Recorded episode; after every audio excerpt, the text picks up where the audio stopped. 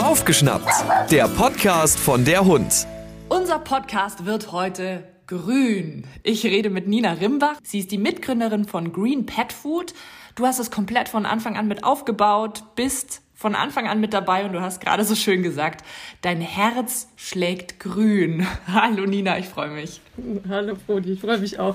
Ja, ich bin Teil von der Marke Green Pet Food, seit Anfang an mit dabei selber Hunde- und Katzenbesitzerin und wir sind gemeinsam auf der Suche nach dem nachhaltigsten Hunde- und Katzenfutter, was wir momentan so bieten können. Und äh, genau, sind wir schon seit sieben Jahren jetzt auf dem Weg, entwickeln uns da stetig weiter mit ganz tollen Partnerschaften, angefangen bei Kunden bis hin zu tollen Lieferanten und genau, streiten da der Mission entlang, unser Hunde- und Katzenfutter jeden Tag ein bisschen grüner zu machen. Das Wort Nachhaltigkeit ist jetzt schon gefallen. Das ist ja ein sehr bedeutungsschwangerer Begriff. Was steckt da eigentlich alles dahinter? Ja, das ist eine gute Frage und das ist eine Frage, die wir uns natürlich auch äh, immer wieder stellen. Und ich glaube, Manchmal kann ich das Wort auch selber nicht mehr hören, um ehrlich zu sein, weil es momentan in aller Munde ist. Es kommt eigentlich ganz ursprünglich aus der Forstwirtschaft und hieß damals nur, du darfst nicht mehr Bäume fällen, als du nachpflanzen kannst. Wenn man das mal unter der Prämisse sieht, ähm, geht es eigentlich darum, ja, schonend mit der Ressourcen und seiner Umwelt umzugehen, so dass die nachfolgenden Generationen eben auch noch ein gutes Leben führen können. Es gibt ganz viele hochtrabende Definitionen von der UN über alle möglichen anderen Institutionen. Ähm, wir haben es für uns auch immer wieder neu definiert und weiterentwickelt, haben einen ganz klaren Fokus auf den Rohwaren, wo kommen unsere Sachen her. Aber das geht dann auch in soziale Bereiche rein, wie ähm, regionale Kreisläufe zu stärken, mit regionalen Partnern zusammenzuarbeiten und dann auch wieder ganz global zu werden und zu schauen, wie kann man denn eben auch, sag ich mal, weltweit ähm, ein bisschen Chancenausgleich schaffen und das aber trotzdem auch in seinen Alltag integrieren muss. Also das darf nichts, für uns darf Nachhaltigkeit nichts sein, was irgendwie super fancy und teuer und äh, extrem kompliziert ist, sondern das muss was sein, was auch wirklich ins tägliche Leben passt und das Leben damit auch besser macht und nicht einfach irgendwie wir sind hier der Weltverbesserer und wir machen alles kompliziert. Das wäre für mich der falsche Ansatz im Bereich Nachhaltigkeit.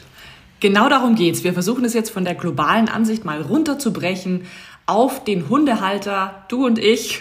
Was können wir im Hundehalteralltag tun, beziehungsweise welche Bereiche umfasst das überhaupt? Genau. Also das äh, fängt schon bei der täglichen Gassi-Runde an. Das ist ja immer so das Thema Nummer eins beim Hundehalter. Das, was so hinten rauskommt, das muss meistens auch weggemacht werden. Ich sag's dir ganz ehrlich, als ich damals meine Hündin bekommen habe, war ich dann doch irgendwie schon ein bisschen schockiert, wie viel Plastik ich dann beispielsweise jeden Tag auf meinem Gassi-Weg in diesen überfüllten Mülltonnen finde. Ähm, ich denke, mit solchen Kleinigkeiten äh, kann man anfangen, mhm. auch hier ein bisschen mehr Nachhaltigkeit reinzubringen.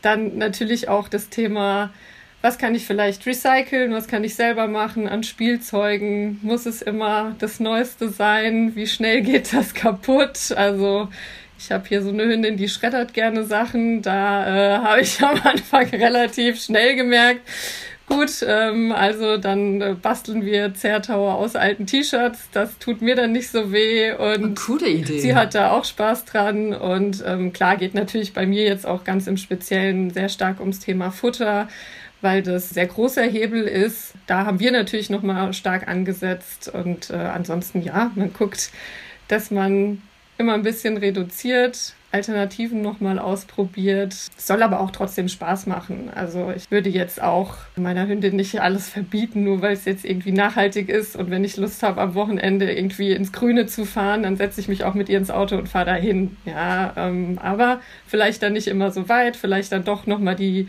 nähere Gegend erkunden. Und ich glaube, so kann man im Alltag auch ganz viele kleine Sachen machen, ohne dass es wirklich Verzicht bedeutet tatsächlich. Du hast gerade schon gesagt, Futter ist da ein ganz, ganz großes Thema. Muss es denn gleich fancy Insektenprotein oder sogar ganz fleischlos sein?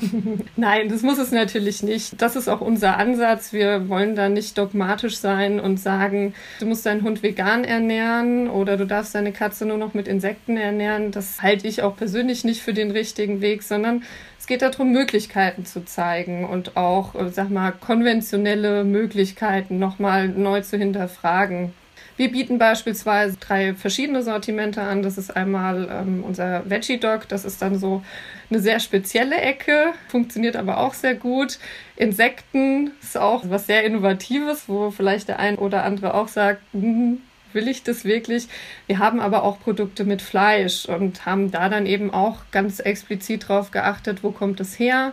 Unter welchen Bedingungen wird es gehalten? Wo können wir das regional bekommen. Also wir ähm, bekommen das tatsächlich von Landwirten aus Bayern und Baden-Württemberg, die eben, eben mit dem Deutschen Tierschutzbund dann Haltungsbedingungen entwickelt haben, um von ihrer konventionellen Mast zurückzugehen zu einer biologischen über verschiedene Verbesserungen im Stall und so einen Stufenplan dann wirklich auch aus dieser Massentierhaltungsmaschinerie Stück für Stück auszusteigen. Und um solche Konzepte geht es einfach auch, zu schauen, wie kann ich denn auch Dinge wieder äh, zurückentwickeln und möglichst viele mitnehmen. Ja, also so ein Landwirt hat in der Regel auch keine Lust, 90.000 Hühner zu halten. Er muss es halt tun, weil er sonst irgendwie seine Familie nicht versorgen kann. Auch sowas ist Nachhaltigkeit ja, in unseren Augen. Nachhaltigkeit ist ja jetzt nicht gleich Bio. Richtig. Eigentlich. Richtig. Ähm, nee, Nachhaltigkeit hat schon einen ökologischen Aspekt natürlich auch, weil ich schaue, wie ich mit der Ressource so gut wie möglich umgehen kann. Ja, und das äh, bedeutet für uns nicht gleich Bio. Unsere Produkte sind auch nicht Bio. Wir schauen, dass wir es möglichst regional bekommen ja, dass wir auch dort wieder regionale Kreisläufe schaffen, dass wir vielleicht auch Produkte bekommen, die, ja, sag ich mal, Überbleibsel sind aus der Lebensmittelproduktion, weil man einfach sagt, für den Humanverzehr brauche ich jetzt die Spelze äh, nicht, ja, sondern die kann ich halt aber sehr gut fürs Futter nutzen. Das ist auch Nachhaltigkeit, einfach zu gucken, wie kann ich mit den Ressourcen, die bei mir auch da sind, besonders gut umgehen und muss nichts wegschmeißen am Ende. Das heißt, ihr versucht das ganze Tier zu nutzen, auch die, ich nenne es jetzt mal böse Schlachtabfälle, wo ja andere Futtermittelhersteller sagen würden, nein, das landet bei uns nicht im Futter. Also wie, wie findet ihr da das Maß? Oder? Ja, nein. Also wir nutzen ähm, schon die Innereien vom Tier und auch Fleischabschnitte. Also das, was dann beim Filetieren äh, von dem Hühnchen übrig bleibt, das nutzen wir. Wir nutzen keine Knochenmehle und auch keine Federmehle oder die Schnäbel und die Ständer. Das sind eben Teile vom Tier, wo man eben wirklich sagen muss, die haben jetzt keinen besonderen Nährwertgehalt für das Tier. Da gibt's andere Sachen, die das verwerten und weiß Gott, wo das dann hingeht. Aber wir nutzen beispielsweise eben nur die Innereien und die Fleischabschnitte, weil wir sagen, die Innereien ähm, haben sehr gute Nährstoffquellen, die sind sehr mineralstoffreich. Das ist für den menschlichen Verzehr geeignet. Ja, also das sind in dem Fall keine Abfälle, die ja, die, die per se schlecht sind, sondern das sind einfach Teile, die heute nicht mehr an Vogue im, auf dem menschlichen Teller sind. Also vor ein paar Jahren hat man Leber vielleicht auch noch lieber gegessen. Also wenn ich da an meine Großeltern denke, da war Leber irgendwie normal. Ich würde nicht mehr auf die Idee kommen, mir eine Leber selber zuzubereiten. Aber das heißt ja nicht, dass es ein schlechtes Stück vom Tier ist. Ja, und so verwerten wir die Teile, die der Mensch eben nicht mehr verzehren möchte, aber Lebensmittelqualität haben. Ja, also mhm. das, ich glaube, bei Schlachtabfällen denken viele immer an das Tier, was dann schon elendig vorher verreckt ist und dann irgendwie in die Tonne kommt und sowas. Ganz ehrlich, das darf in Deutschland überhaupt nicht im Petfood verwendet werden da muss ich auch eine Lanze für alle anderen Hersteller brechen, die ganz normal äh, fleischbasierte Produkte machen. Also da hat keiner Schlachtabfälle drin, weil das in der Form nicht verwendet werden darf. Wo man immer mal hingucken muss, ist dieses Fleisch und tierische Nebenerzeugnisse. Bei tierischen Nebenerzeugnissen können dann eben auch Knochen und Federmehle verwendet werden. Das machen wir aber nicht, weil wir auch sagen, das hat für unsere Rezepturen hat das auch überhaupt keinen Mehrwert. Wenn ich jetzt ganz radikal bin und sage, ich möchte aber dieses Fleisch nicht füttern, vielleicht weil ich selber auch Vegetarier oder Vegetarierin bin oder vegan lebe, da gibt's ja ganz, ganz viele Alternativen von vielen Herstellern, auch von euch. Viele sind aber auch noch skeptisch und sagen, ach, der Hund ist ein Karnivor. Kann ich den überhaupt so ernähren? Wenn ich das ganz unromantisch auf ernährungswissenschaftliche Themen runterbreche, ist es so, dass ein Hund genauso wie ein Mensch, der braucht Proteine, der braucht Kohlenhydrate, der, äh, der braucht verschiedene Vitamine, Mineralstoffe. Und der Schlüssel bei den Proteinen sind die sogenannten Aminosäuren, die in einem bestimmten Profil der Hund eben braucht, ähm, die er auch über die Nahrung aufnehmen muss, weil er die im Körper nicht, äh, sonst nicht selber verstoffwechseln kann. Und das ist dann so ein bisschen wie ein Baukastensystem. Ja, das heißt, wir kombinieren dann verschiedene pflanzliche Proteine mit Kohlenhydraten so, dass wir eben dieses Aminosäureprofil abdecken. Und genauso passiert es auch bei anderem Futter mit Fleisch. Also das ist genauso aufgebaut. Auch da kommen Kohlenhydrate dazu. Auch da wird geguckt, dass das Aminosäureprofil am Ende stimmt. Und da kommen auch nicht alle Aminosäuren aus dem Fleisch, sondern aus der Kombination aus Fleisch und Kohlenhydrate. Von daher, wenn man es ganz unromantisch betrachtet, ist es total gut möglich. Ähm, es ist natürlich auch eine Glaubenssache und mhm. ich, da bin ich auch ganz ehrlich. Ich habe natürlich diese Gespräche schon zuhauf geführt und der Schlüssel ist ganz oft, wenn man das seinem Hund mal hinstellt und der das trotzdem genauso gerne frisst wie sein Fleischtrockenfutter, dann merken viele, naja, es kann nicht so schlimm sein. Der Hund trotzdem, ist trotzdem gesund, der hat ein gutes Fell. Es hat einige Vorteile tatsächlich auch, zum Beispiel der äh, Geruch vom Hund. Also du bist, was du isst. Wenn ein Hund viel Fleisch isst, riecht das, was hinten rauskommt und auch manchmal aus dem Mund so rausriecht, äh, teilweise nicht so gut. Und das ist wirklich bei vegetarischer Ernährung was komplett anderes. Mundgeruch oder auch so generell der Körpergeruch vom Hund wird da schon positiv beeinflusst. Hat auch nicht jeder Hund ein Problem mit, muss man ja auch so sagen. Ja. ich habe tatsächlich meinem Hund neulich ein veganes Würstchen hingehalten, so als ultimativen Test. Der fand's geil. Ja. Also. ja, es ist auch oft, also man muss es mal probieren, genauso mit den Insekten. Ähm, das ist was, was wir vorher auch nicht wussten, dass Hunde total auf diesen Geschmack von Insekten abfahren, mhm. wo dann uns auch teilweise Halter schon fragen, so was macht ihr da rein? Also mein Hund, wenn der nur die Tüte hört, dann äh, läuft ihm das Wasser im Mund zusammen es muss dem Hund schmecken am Ende des Tages. Es ist egal, was wir da machen. Am Ende muss es schmecken und gesund für den Hund sein. Und das geht eben mit allen drei Möglichkeiten. Das geht mit Fleisch, das geht mit Insekten und das geht aber durchaus auch vegetarisch. Gutes Argument. Was macht ihr da rein? Was ist da eigentlich drin jetzt in diesem Insektenfutter? Sind das getrocknete Ameisen oder?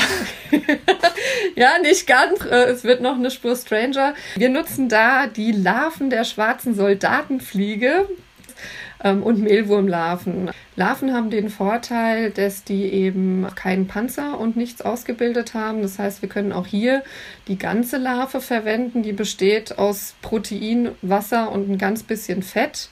Das heißt, das ganze Tier wird genutzt, letztendlich getrocknet und das Wasser abgesondert und das Fett und wir benutzen dann das 100% reine Insektenprotein dieser beiden Larven. Und wie werden die hergestellt? Werden die irgendwie dann gezüchtet oder? Genau. Die werden nicht mit dem Kescher äh, von, der, von der Blumenwiese gefangen, nee, die werden äh, gezüchtet hier in Europa, in Holland und Frankreich.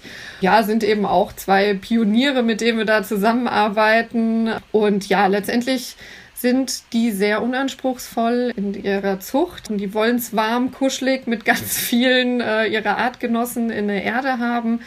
Die bekommen einen Gemüsebrei die haben auch wirklich ein tolles Konzept da drumherum aufgebaut. Lustigerweise ist da eine Dosenobstfabrik in der Nähe und die Larven können wirklich alles essen. Also auch die Abschnitte von der Ananas, wenn man so an die Dosenananas denkt, da fällt ja viel Abfall an und äh, das wird einfach dann püriert, mhm. in diese Kästen mit reingemacht und das essen die dann und nach circa 20 Tagen sind die ja fertig gezogen und kommen dann quasi in eine Schockfrostkammer, werden da schockgefrostet und dann verarbeitet.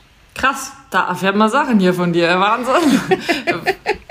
Gut, wir gehen jetzt nicht in die Diskussion, ob diese Larven dann Gefühle haben. Das ist, glaube ich, dann ein, ein whole other level.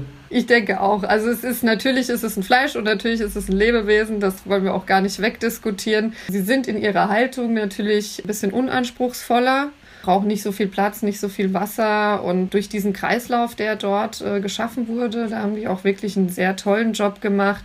Ist auch das wieder natürlich, ne, waren wir vorhin schon, regionale Kreisläufe, kann man da natürlich auch nochmal einen anderen Blick drauf werfen. Ne? Was sagst du den Leuten, die sagen, Insekten verfüttern, ist ja total eklig? Der große Vorteil bei unserem Futter ist, dass es aussieht wie ganz normales Futter. Es riecht sehr angenehm. Also ich benutze es beispielsweise auch komplett selber als Leckerli, ähm, weil man dann selbst auch nicht so den Geruch in der Hand hat, wenn man am Trainieren ist. Und es sieht aus wie ganz normales Futter. Ich habe da keine Fühler, die irgendwo rausstehen oder irgendwelche Insektenabschnitte. Das sieht aus wie ein ganz normales Futter und so kann man das auch essen. Es gibt mittlerweile ja auch einige Humanernährungsprodukte und wir haben uns da natürlich auch durchprobiert und äh, testen sowas auch immer wieder mal.